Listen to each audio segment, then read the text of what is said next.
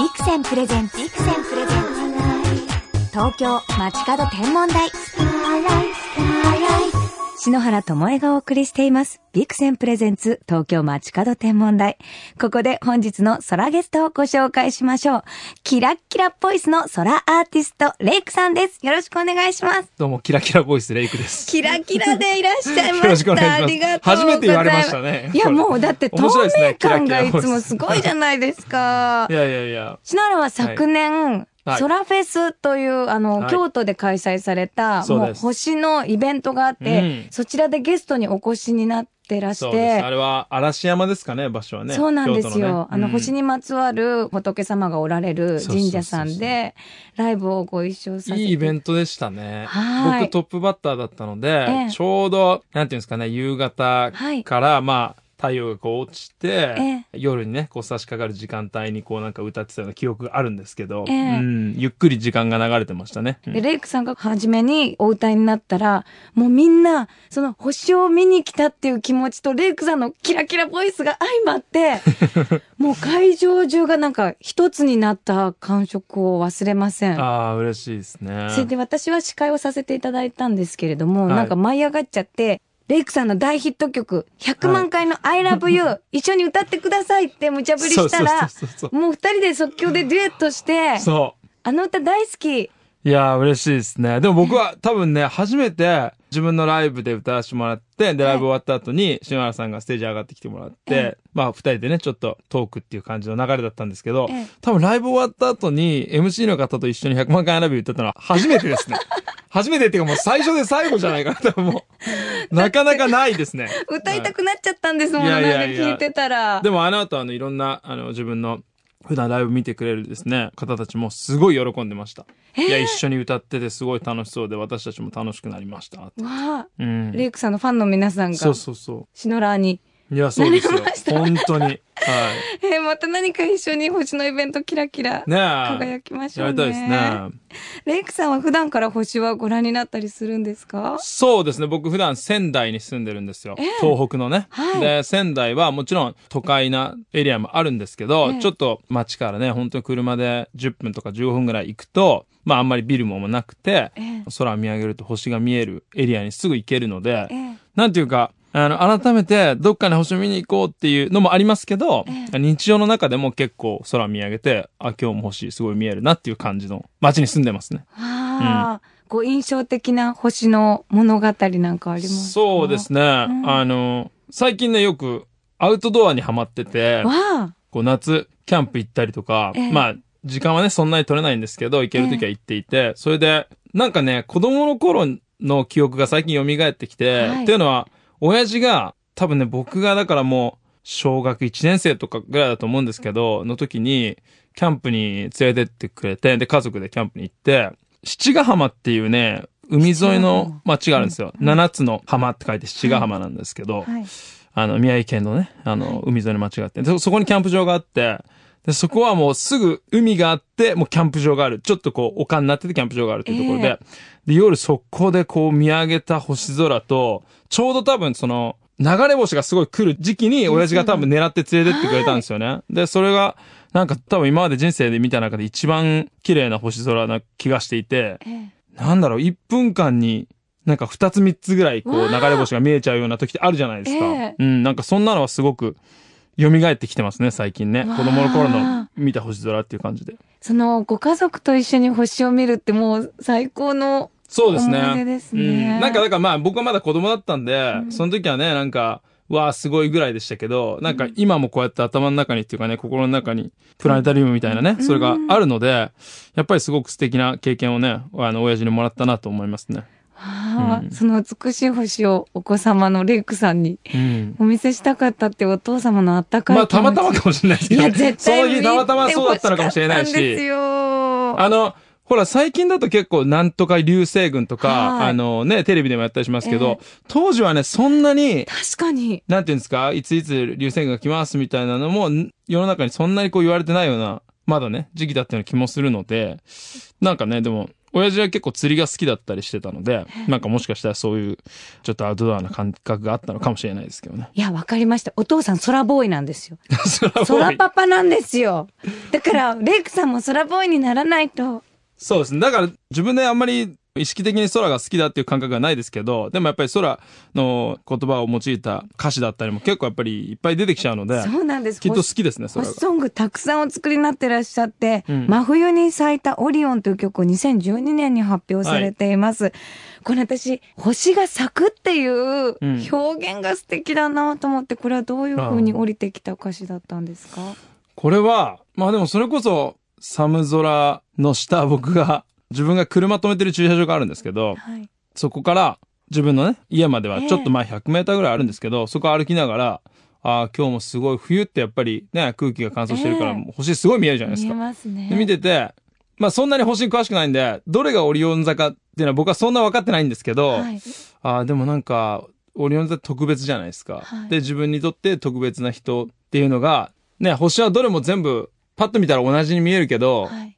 でもオリオン座って特別だから、うん。たくさんある中でも、それは特別な存在っていう表現としていいかなと思って、まあこういう歌になったんですね。真冬に咲いたオリオン。これ感覚で作ってらっしゃるんですけれど、でも、あの、オリオン座のちょうど三つ星って真ん中にあるベルトの部分のはい三つの星の並びの下に小さな小三つ星っていう星があってその真ん中にはオリオン大星雲っていう、はいまるで花のような、写真に撮ると赤く映るへー星雲があるんですよ。私それをご存知で、咲いたっていう表現をされてるかと思ったら、じゃあそういうことにしといてもらっていいですか？って感覚でね、でもそれを感じ取ってらっしゃるっていうのが、さす。がだなと思って、実際にあの、お花の名前のついた星座って夜空には一つもないんですね、意外に。あ、ないんですね。だから、こう歌詞で咲くっていう言葉をチョイスしてるあたりが、うんやっぱり空パパから生まれているレイクさんなんだなって感じました。いやいやいや。でもね、本当に、あの、僕の住んでる東北だと、星の、なんていうの、光の、本当にこう、キラキラこう反射する感じって言えばいいですかね。瞬きくそう、瞬きまで見えますね。うん。あの、すごく雲もなくて、天気のいい夜なんかはね。うん明日4月4日はちょうど皆既月食なんですけれども、私、あの、部分月食を見に、こう、車で雲から逃げていったら、はい宮城についていたっていう。え、東京か？そうです。うわ、雲が、雲がって言って。いやいや、どれだけ空ガールなんですか？っていうか。でもその時も本当キーンと冷えていて、はいその時は石巻で、もうはい震災前だったんですけれども印象的なのは、海で、そのと空仲間と星見てたら、何しに来たの？って石巻のそのおじさまがおっしゃっていて、星見に来たんだよって言って、それだけのために来たのっていや、言って、そうですよね。すっごい驚いてらしてう、んうんうん。なんかそういう現地の方となんかコミュニケーションできたのもすごくいい思い出だなっていうふうに思うんですけれども、レイクさんもう住んでらっしゃるから見放題でいいですね。そうですね。ちょうどね、まあ、日本全体そうかもしれないですけど、まあ、宮城県も綺麗な、もちろん海もあって、で、山側に行くと、まあ、ちょうど山形との間に蔵王っていう山があるんですけど、どっちでも見れるんですよね。だから海辺の星も見れるし、山に登って、なんか本当にちょっと距離が近くなるじゃないですか、空までのね。でその両方楽しめますよね。せっかくですからぜひ星を覚えていただいて。そうですねオ。リオン大星雲は覚えましたね。オリオン大星雲。またの名ははい M42 です。M42。はい。これでじゃこの歌と一緒に覚えておきまあ、す。ぜひはいぜひぜひ、真冬に咲いたオリオン。真冬に咲いたオリオン大星雲ちょっと、いやいやちょっと。変わり、変わってきちゃう、変わってきちゃいますから。はい。東京 FM から篠原智恵がお送りしています。リクセンプレゼンツ東京街角天文台。ソラアーティストのレイクさんをお迎えしてお話伺っています。ソラアーティスト。ソラアーティスト。照れてる。お嫌ですか？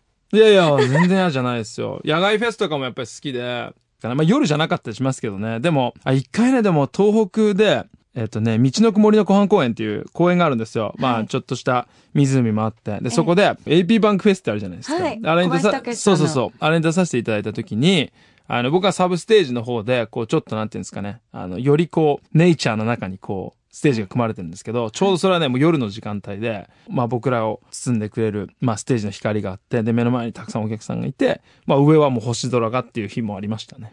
うん。だって私ご一緒させていただいたうんうんソラフェスの時も、レイクさんが歌い始めたらその日曇り予報だったのに、一番星が現れて、あ、そうでしたね。そうだ。そうです。うんあの、夏の大三角を、あの、うんうんうん解説したのを覚えてます。私、レイクさんはやっぱり自然と、こう、ちゃんとコミュニケーションできる アーティストの方だなって思ったんです。だって、あの、今回4枚目となるアルバム、始まりの街、発売になったばっかりなんですけれども、はい。ジャケットが、これ、海のグラデーションの前で佇まれはいるレイクさんのジャケットなんですが、うんうんわかると思いましたもん。このジャケットにするのが。だから私の中では自然そのものとレイクさんは繋がっているイメージ。ああ。でもそのジャケットに込めた思いはそういうイメージですね。なんか、なんて言うんだろう。人間が作り出す、もちろんその、コンクリートだったりとか、人間が作り出す、すごくこう、なんていうか、ハイテクなものとかね、便利なものももちろん素晴らしいんだけど、でもなんか根本は僕らは、やっぱり自然の中の一部として、なんか生きてる感覚っていうのは、やっぱり絶対大事だと思ってて、うん。だから、空があって、海があって、ん。その間にって言ったらおかしいですけえど、え。そこに包まれながら僕らは暮らしてるっていうことを忘れちゃいけないなっていう感覚の、なんかメッセージでそのジャケットにしたんですけどね。今回のアルバムのコンセプトはそう自然とのつなそう、あのがりという。、そう、自然とのつながりうんっていうか、その、自然を自分たちが恐れて、守って守って、プロテクトしようとして、自分たちが逆に窮屈になっちゃうんじゃなくて、やっぱり自然と、なんていうか、その中に自分たちが住んでるってことはもう変えられない事実だし、それを目をつぶったり拒否するんじゃなくて、やっぱりそことちゃんと向き合っていこうよっていう。うん、で、まあそれはなんか、自分の中にあの生まれてくる悩みだったりとか、葛藤も、あの、無理やり押し殺すんじゃなくて、自然なものじゃないですか。そういうものだってね。あんま、例えば、空からね、雨が降る日があれば、心の中に迷いが生まれる日もあるわけで、それと同じことだと思うんですよ。なんかその、リズムとかね、バランスって。だから、そういう自分も自然の中の一部で、なんかありのままの自分で生きていたいな、みたいなイメージですよね。自分が自然の中の一部。うん。わかります。それ、ねレイクさんがすごいから感じる。思いません、うんなんか、いや、でもそういうことってなんか忘れてしまいがちじゃないですか。そうそうそう、忘れてしまいがちじゃないですかえ。えそう。でも、なんかそういう言葉が、のレイクさんのなんか曲の中から一つ一つ聞こえるというか、曲を聴いた時に、なんか一つ一つに自然の景色が見える。こう幸せな未来とか、なんかドントクライとか、こういうなんか一つ一つに、なんか自分のこれまで見てきた夕暮れだったり、星空だったり、はい。なんか朝焼けだったり、そういう自然の景色を思い出すような歌声をお持ちだなっていうふうに。思いました。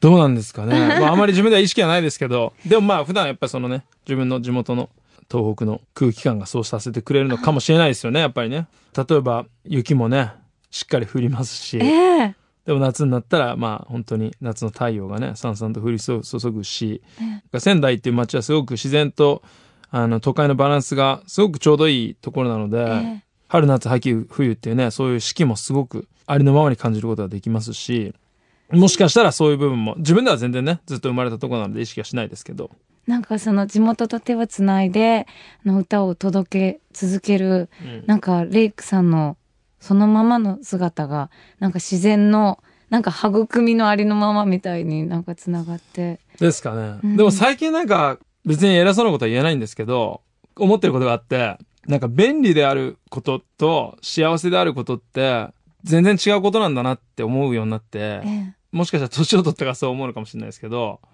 なんかどうしてもほら、今ってなんか、何でも早く手に入れた方が良いって考えたりとか、いかに合理的に行こうかみたいな世界じゃないですか、世の中がね。だけど、太陽が昇って、誰も太陽のことを早められないじゃないですか。ええ早く太陽昇ってって言えないし、うんで、星が輝いてる、その時間帯っていうのも、決まってるわけじゃないですか。ええ季節によってね。でもなんかそういう変えられないものっていうか、そういうリズムの中で実は僕らは生きてるから、ええあんまりなんか便利に早く早くとか、うんまあ仙台から東京新幹線で1時間36分で来れちゃうんですけど、はいなんかそれ以上早くなりすぎるっていうのは、なんか逆に自分たちが辛くなっちゃうのかなとか思ったりしてて、なんかだから自然なスピードでみんな生きていけたら、すごくなんかストレスとかも少ないのかなとか最近思いますね。自然なスピードでっていう言葉が美しいですね。今、太陽っていうフレーズが出ましたけれども、このアルバムの中のこう猫と小鳥っていうい曲にも月と太陽というフレーズが出てきます。うんうんうん。これはどういう風にお作りになったんですか？それはね、あの、歌詞そのものは、実は作詞家さんが、うん。僕とその、藤岡さんっていうね、女性シンガーさんがずっと、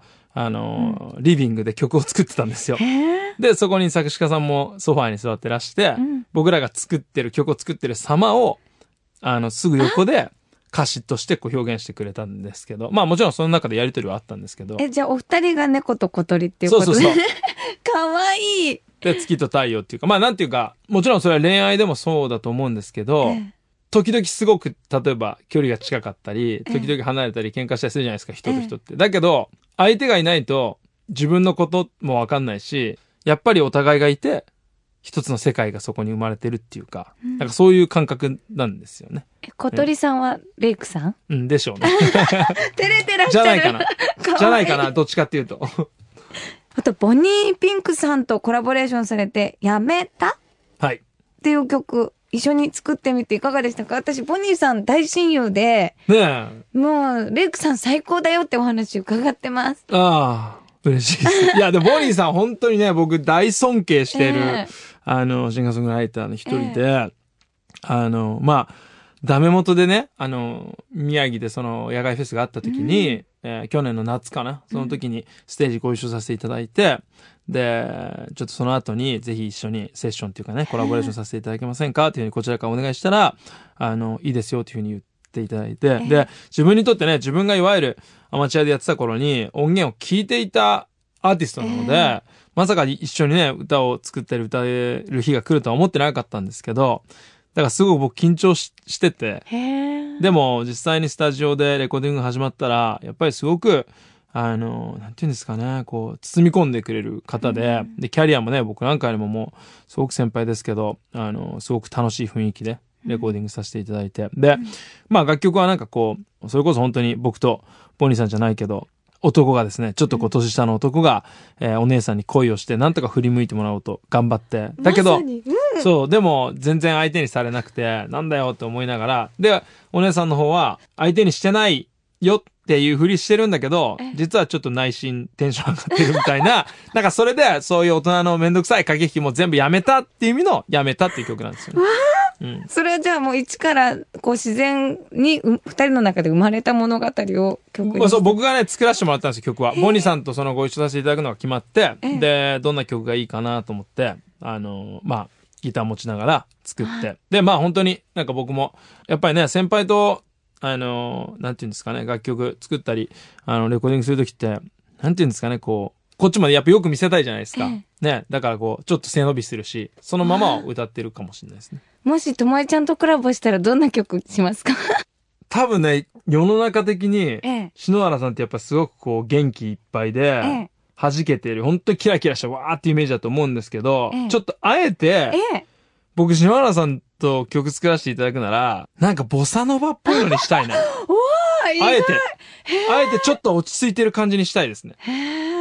あの、音は。で、音は落ち着いてるんだけど、ええ。歌詞はこう遊び心いっぱいの感じにしたいですね。じゃあ次もしソラフェスがあるとしたら、ね一緒。にデートですね。うん。え、じゃあいつか絶対歌いましょうね。ねえ、歌いましょね、私すごく印象的なのが、ライブにお出になった時、私だったらライブ、イェイ盛り上がってるってみんなを楽しませようとするのに、レックさんは弾いた後に、風が気持ちいいねって。なんかこう、今のありのままう。の。ちょっとなんか、なんか、どうちょっと。本当そうやってみんなとなんかこう、同調をしたっていうか、共有のあの場所がね本当に良かったんだよすっごい素敵だった。私はもう大、もう一斉に、風が気持ちいいねとかも、なんかわーってすぐ言っちゃうのに、ありのままの言葉を渡してるレイクさんがすっごい素敵だったんです。もうね、なんかその印象です。いや、でも僕、逆にちょっと一回ぐらい篠原さんみたいな感じでライブやってみたいな。キャピポーって？はい。でも、そしたら多分ね、一年半分ぐらいの僕のエネルギー使い果たすかもしれないです。はい。そのライブで。いつも通りのナチュラルな 自然の一部のレイクさんでいらしてください。さあ、そんなレイクさんの歌声、生で聞きたいという方にお知らせなどは？はい、あの、まあね、ライブももちろん、あの、アルバムがリリースされたのでやっていきたいなと思ってますので、はい詳しくはホームページ、あの、見てもらえると嬉しいです。はい。では、レイクさんの公式サイトは東京町方天文台の公式サイトにリンクを貼っておきますので、ぜひチェックしてくださいねはいありがとう。ございます。さて、レイクさんとお話ししてきましたが、あっという間にお時間となってしまいました。最後にこの番組をお聞きの空がある空ボーイに一言メッセージをいただいてもよろしいですか？はい。えー、そうですね。まあ僕も、なんていうか、うーん、星の歌をね、いっぱい歌わせてもらったり、それから、えー、空フェスに出させてもらったりしていく中で、なんかこう、星を見上げた時に、星の見え方はね、変わってきてるんですよね。それでまあ、あの、星がね、好きな方はぜひ、僕の住んでるですね、東北に ぜひ遊びに来てほしいですね。すごく、日本でも一番綺麗な星が東北だったら見れるんじゃないかなと思います。はい東北の星浴びたいなっていう風に感じました。お話を伺って。蔵王に行くといいかもしれない。ザオですね。はいザオチェックします。はい。もう素敵なキラキラな星物語ありがとうございました。ありがとうございます。それではニューアルバム、始まりの街から一曲お届けしながらレイクさんとお別れです。では曲の紹介お願いできますか？はい。えー、まあタイトルトラックになるんですけど、はい始まりの街という曲聴いていただきたいと思います。この曲はどういう思いでお作りになられたんですか？うん。あのーまあ、失敗しちゃったりとかね、うん何かうまくいかないことがあったとしても、えー、また明日はね、新しい一日が始まる。で、毎日毎日こうやって、えー、新しいね、ブランニューなうん毎日が始まるよねって、そんな楽曲ですね。はい。皆さんお聴きいただきながらレイクさんとはお別れです。本日のゲスト、レイクさんでした。ありがとうございました。ありがとうございました。双眼鏡で覗くと星の色がよくわかる。赤い星、オレンジの星、黄色い星。それから白い星、青白い星。この星の色の違いは調べてみたら温度だとわかった。赤い星は暖かい色に見えるのに実は温度が低く白い星が熱いのだそうだ。夏のサソリ座のアンタレスは表面の温度が3000度くらいの赤い星代表で冬の星空で明るく輝くシリウスは1万度もある白い星代表だ。双眼鏡が見せてくれる新しい世界で私は思う。星は人より見かけによらない。星空を眺めよう。双眼鏡のビクセン。ビクセンプレゼンツ東京街角天文台。まもなくお別れです。本日はレイクさんにお越しいただきましたが、もう歌声も話し声も癒し系ですよね。このニューアルバムの始まりの街には、こう、レイクさんの感じた東北の温かみがぎゅっと集まっているように感じたんですよね。明日の東北は晴れの予報なんですよ。なのでね、皆既月食楽しめると思います。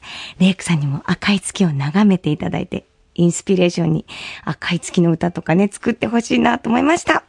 レイクさんどうもありがとうございました。では、篠原から明日の星空インフォメーションお届けしましょう。明日4月4日は皆既月食が日本全国で見られます。月が欠け始める部分食の始まりが午後7時15分。月全体が地球の影に隠れる皆既食は8時54分から9時6分までのおよそ12分間。1時間続いた昨年10月の月食に比べるとだいぶ短く貴重な時間となります。皆既月食中の赤銅色の月は絵も言われぬ美しさ。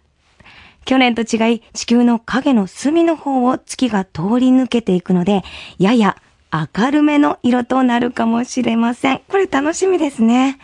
また、月食の間は月明かりで見えにくい星々もよく見えるようになるんです。明日の月は乙女座にあるので、スピカをはじめとした星たちがキラキラ輝き出すでしょう。もうね、この皆既月食になった時の星が浮かび上がってくるのがロマンチック。これ真珠星探してあげましょう。この時間は部屋の照明を落としたり、月明かりにこう負けないようにね、小町明かりちゃんとライトダウンできると素敵ですよね。月が再び丸い満月に戻るのは午後10時45分。3時間半の夜空のショーをお見逃しなく。次回日本で皆既月食が見られるのは3年後の2018年です。もうこれはね、今回見なきゃいけませんよね。貴重なこの機会、お天気だけが実は心配なんですよね。もう皆さんで晴れを願うしかありませんね。もう私は、あの、今回、桜と皆既月食を撮るっていうのが目標ですね。もうほんとこれ皆さんと、とも大切な友達や家族とね、仲間と見てほしいなと思います。さあ、そして、私、篠原智恵からのお知らせです。明日、午後2時から東京 FM の新番組、サタデーミュージックラボの生放送に出演します。渋谷スペイン坂スタジオからの公開生放送。パーソナリティ、小宮山雄飛さん、そして中川明さんと星のお話、月食のお話をたっぷりとしたいと思います。ぜひお聞きくださいね。で、その後はもう私、花見の準備して、で、もうちゃんともう自分でセットした、こうちょっとピンク色とか赤色を、あの、ガンかけて、おしゃれしてみようかなと思ってるんですね。お写真も撮りたいなと思ってますので、もう皆さん流にね、もうほんとお祭り気分でこれは楽しんでいただきたいなと思っています。皆さん、お月様、眺めましょう。そして浴びましょうね。それでは素敵な星空ライフをお過ごしください。東京 FM ビクセンプレゼンツ東京街角天文台。ここまでの相手は篠原智恵でした。また来週のこの時間、星とともにお会いしましょう。